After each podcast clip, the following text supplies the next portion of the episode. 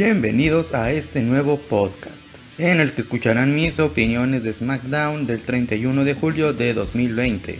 Soy Manuel Caballero y desde México comenzamos con este podcast. Y bien, estamos hablando de SmackDown y es que comenzamos con un segmento de Firefly Funhouse en el que lo más destacable es que The Fiend quiere algo de Braun Strowman y es el campeonato universal. Y ya, eso fue todo. ese, es el resumen del segmento.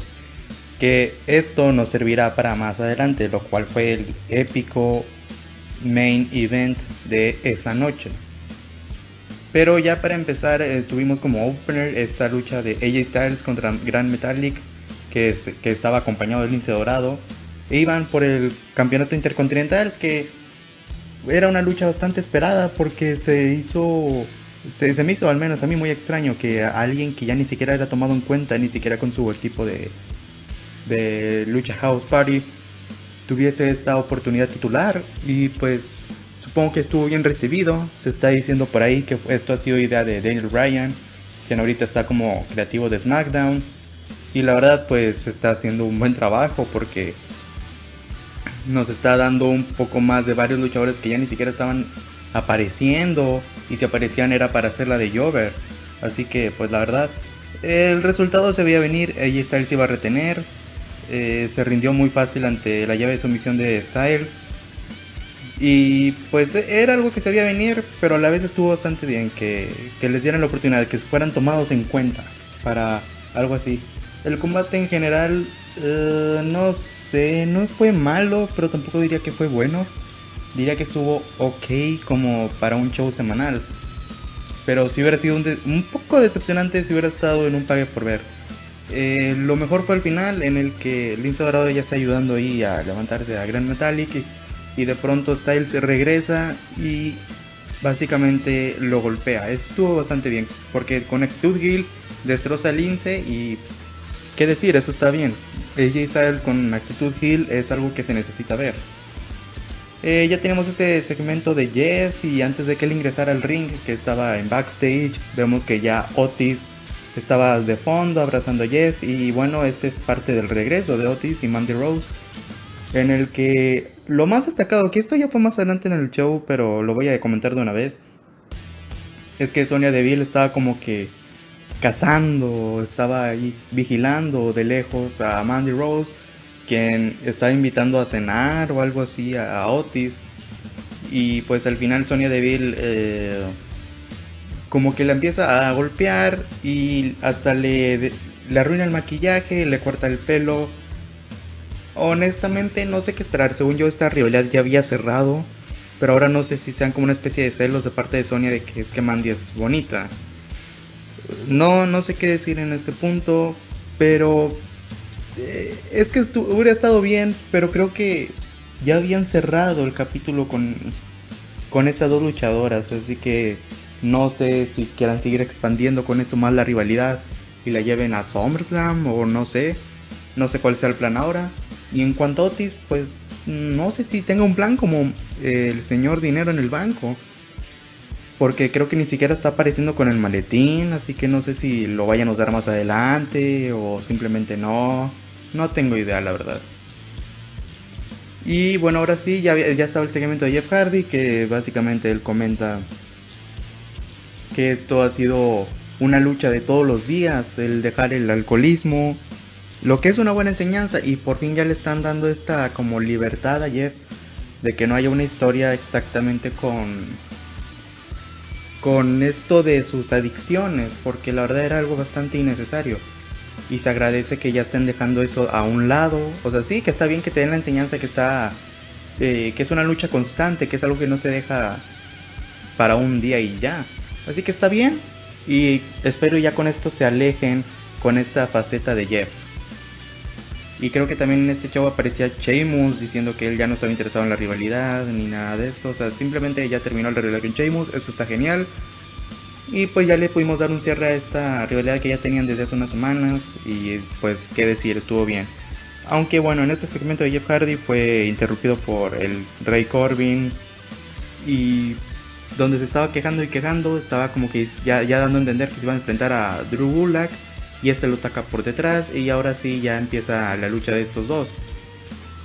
Eh, no sé, estoy viendo que Drew Gulak es un excelente luchador en técnica y siento que no se está gustando bien. Espero, y así como Daniel Bryan utilizó muy bien, bueno, de cierta forma utilizó muy bien a Gran Metallic, puede utilizar mucho mejor a Drew Gulak. Que incluso la lucha que tuvo Drew Gulak con Daniel Bryan ha sido de las mejores que he estado viendo en estos últimos SmackDown. Así que espero que haya un poco de justicia para él. Y bueno, en este SmackDown noté algo curioso y es que hubo muchos paquetitos en varias luchas, pero esta vez fallaron más. Creo que solo acertaron con uno. Pero este no es en esta lucha, es más adelante. Y bien, este, pues ganó el Rey Corbin porque aquí, como les digo, falló el paquetito de Drew, ya que se estaba metiendo este Matt Riddle. Y pues le falla acá a Drew el, paquetito y por fin eh, termina la lucha con el End of Days, el remate de, de Baron Corbin y eso fue todo. No hay mucho que destacar de la lucha honestamente. Pero lo interesante es que antes del encuentro, eh, King Corbin se estaba encontrando con Chori G, eh, con Chad Gable. Es que Chori G no, no, no, queda bien. Y le dice que no tiene nada que perder, que se puede unir a él y destrozar a Matt Riddle o a quien quiera y con tal y que le ayude, pues que le conviene si él quiere seguir escalando peldaños en la empresa, ¿no? Y esto estuvo interesante porque podemos ver una nueva faceta de Chad Gable. Esta se está diciendo que puede regresar el nombre de Chad Gable. Espero y esto pase. Porque incluso Baron Corbin se refiere a él como Chad. Y qué decir, esto se me está haciendo muy interesante. Lo más destacado fue eh, no solo que, que este Chad Gable se haya hecho heel, sino esa suplex. Este German suplex que le proporciona a Matt Riddle se vio hermoso, fue Genial, Marcelo Rodríguez lo dijo y supongo que si alguien está hablando de este SmackDown también lo tuvo que haber dicho. Y por supuesto yo no podía ignorar ese, ese German Suplex que estuvo genial. Así que esto sí me interesa honestamente. Ya teníamos este paso en solitario de Big E, que es el paso inicial de él, y fue una lucha en contra de Miz. Fue un combate entretenido, se vio muy payaso en casi todo el combate Big y con eso de que su entrada entraba así como de, de, tronquito, ¿no? En el piso y dando así vueltas. Y luego como que payaseaba al inicio de la lucha. Pero algo que me gustaría ver de Biggie, no solo es que se esté viendo fuerte con, con cada encuentro que se haga. Por ejemplo, con este con Demis, como que Demis era muy fuerte o algo así. No sé si ahí fue tan necesario que fuera muy, muy fuerte Demis. Pero sí gustaría esto como que cada lucha que pase el rival se haga más débil. No, no al punto de llovear necesariamente, pero sí que vaya como que disminuyendo la fuerza del rival para Biggie y que pueda regresar este como se le conocía antes, Biggie Langston y que sea hasta el conteo de 5 y volverlo otra vez este ser serio y dominante que, que, tenía esa mirada fría. Eso sería bastante interesante que como pasa el tiempo y él está solo, se haga más frío creo que eso, no sé, tampoco que es que dé un paso para atrás con el personaje, pero sí que sea como que lo que él era antes, o sea, como que regresarlo, pero a la vez como para darle más credibilidad. Pero bueno, no sé cómo vaya a ser su manejo y ni siquiera sé si vaya a tener oportunidad titular por campeonato mundial o por campeonato midcard, así que simplemente hay que esperar, en, el caso de la que esperar, eh, así es con varias rivalidades y así es con, este, eh, con esta lucha, simplemente fue paso inicial, obviamente aquí ganó Big E. Eh, no fue una victoria fácil, pero supongo que las demás podrían serlo. Este, sí me gustaría esto como que cada lucha que pase él sea más dominante, más menos payaso y más serio. Sería bastante interesante de ver esto de parte de él. Luego ya teníamos la lucha antes del main event. Era Lacey contra Naomi. Que creo que esta fue la que terminó con paquetito, no recuerdo bien. Este, tomé todas las notas el viernes y eh, bueno, hoy es Hoy es el 3 de agosto, son las 12.48 de la, de la noche. Es que hasta, este momento me pude grabar. Y bueno, Blaze Evans contra Naomi fue una lucha bastante buena. No, no esperaba nada de esto. Estaba esperando incluso más algo de Biggie, que incluso esta lucha que ya estaba pactada desde la semana pasada. Algo que me gustó del combate es que las dos lucieron muy, muy fuertes. Y e independientemente del resultado y de que se estuvo cualquier cosa, lo que aquí me gustó fue que las dos se vieron dominantes, se vieron fuertes, agresivas. Y eso para mí habla muy bien de las dos. Y es que a Evans no se puede ver como un personaje, como está el término, flanderizado, exagerado, sino si ella va a ser una mujer fuerte y elegante a la vez, que lo sea, pero que se muestre esa fuerza, esa agresividad. Y en esta lucha se demostró y estuvo bastante genial, también de parte de Naomi, todo muy bien acá. Pero nada supera al, al main event el evento central que fue esta lucha de titular de Nikki, de Cross en contra de la campeona ya más longeva del campeonato femenino de SmackDown, Bailey. Y yo lo que quería es que cambiara de manos, porque a mí no me gusta este reinado de Bailey en lo personal. Y ver a los tres campeonatos femeninos posando nada más para dos campeonas y ya para dos luchadoras, pues no, no me parece muy bueno con todo el roster que tiene la WWE, pues me parece algo limitado. Pero no solo estuvo, eh, no sé si decir que la lucha fue mala, tampoco voy a decir que fue algo grandioso, pero es que en sí todo, toda la lucha puede ser ignorada con el hecho del final y creo que es lo que más emocionó a todos el viernes en la noche y es que pierde Nikki Cross y ella simplemente ya no quiere estar con Alexa, simplemente se va. Y así como al inicio de con el segmento de Firefly Funhouse llega The Fiend, el, también conocido como Joey Wowie, y con la mano derecha que el guante dice lastimar y así como que hay cosas también de que la mano izquierda es de curar, de heal y hurt. Ataca a Alexa con la mano derecha, o sea, con el guante que dice lastimar o algo así, está bien. Creo que sí es de lastimar, el Hort. Y ataca a Alexa. Esto es una obvia señal para que Braun Strowman regrese.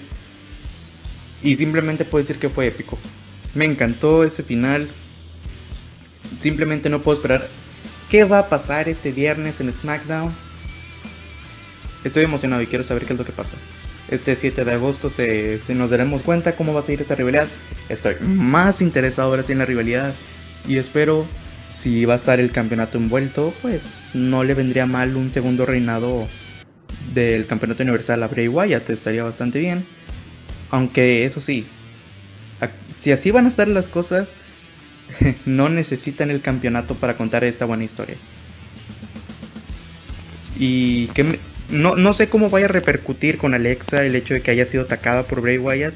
No sé si aparezca la siguiente semana o aparezca como si estuviese traumada o algo.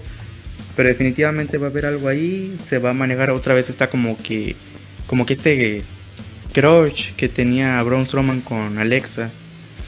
Y simplemente va, va, a quedar muy bien. Pero no sé qué va a pasar con ella. Ni sé qué va a pasar con Nikki Cross. Y va a estar la Nikki Cross que conocimos en NXT, si va a volver o simplemente es la Nikki Cross que ahorita es la actual, que era amiga de Alexa, pero va a seguir ahora individual. No sé cómo se vaya a manejar, pero definitivamente va a pasar algo y va a ser muy interesante. Y sí, después de un tiempo, ahora sí estoy esperando el siguiente SmackDown con algo de, de ansias, con algo de ganas. Y la verdad con esto, esto salvó el show.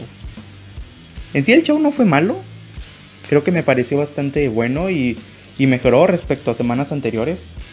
Así que simplemente no puedo esperar al, siguiente SmackDown. suena un poco repetitivo lo que digo, pero me sorprendió mucho este, esta edición que, que fue sorprendente. No, no, no hay más que decir. Este, ahora, sí, ahora sí me dan ganas de, de ver a Braun Strowman este viernes que viene y eso, eso habla muy bien. Eso habla muy bien del manejo que se les está dando ahorita, al menos en SmackDown. Ya veremos lo que pasa hoy, 3 de agosto, en Monday Night Raw. que por supuesto no sé cuándo vaya a publicar este episodio, pero puede que sea hoy mismo 3 de agosto, 4 de agosto, etc. Así que pues no tengo más que decir, simplemente es comentario positivo. Muchas gracias por escuchar, soy Manuel Caballero, nos vemos en la siguiente. O, bueno, es más bien escuchar porque como tal no me están viendo. Bueno, sí, ya, adiós.